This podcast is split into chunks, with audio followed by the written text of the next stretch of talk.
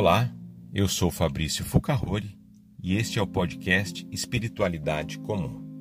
Nós estamos numa série de meditações sobre os inimigos do nosso coração, escrito por Andy Stanley.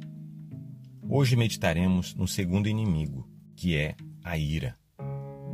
Ficamos com raiva quando não conseguimos o que queremos, você concorda?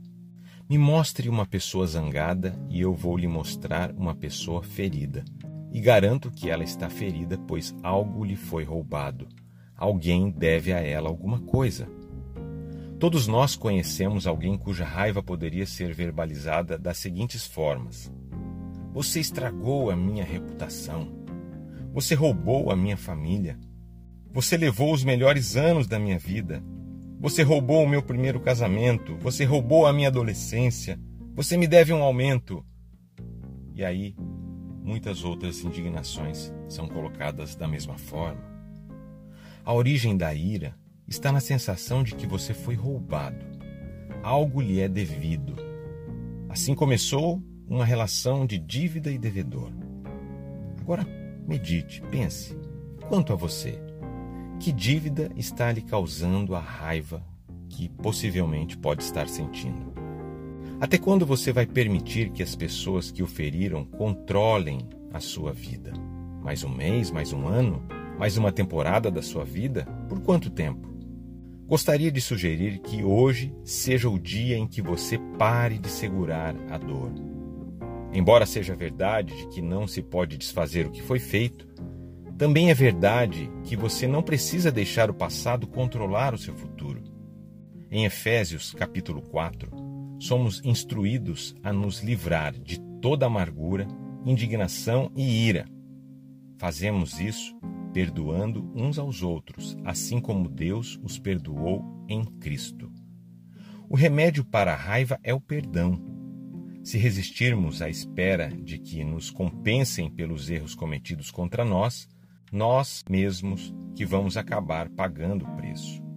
Por outro lado, se cancelarmos as dívidas que nos são devidas, ficaremos livres. Dos quatro inimigos monstruosos que estamos discutindo nesta série de meditações, acredito que essa, a raiva não resolvida, causada por um dano intencional ou involuntário, é a mais devastadora. No entanto, de certa forma, é a mais fácil de superar. Você simplesmente resolve anular a dívida e declarar: Você não me deve mais nada. Siga este procedimento de quatro etapas hoje mesmo. Identifique as pessoas de quem você está com raiva. Determine o que elas lhe devem. Cancele a dívida ao perdoá-las. Não deixe a ira se acumular novamente. Agora ore comigo. Senhor, sonda o meu coração Mostra-me a raiz da minha amargura, da minha ira, da minha raiva, que eu tenha clareza daquilo que eu acho que me devem. E ajuda-me, Senhor, a perdoar, a liberar perdão, a cancelar a dívida e viver uma vida de liberdade novamente. Em nome de Jesus que eu oro.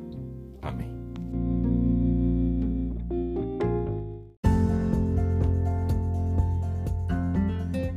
Você ouviu esta reflexão no podcast Espiritualidade Comum. Para ouvir mais mensagens, nos procure no Spotify ou em outras plataformas de podcast, como Google Podcast ou Apple Podcast.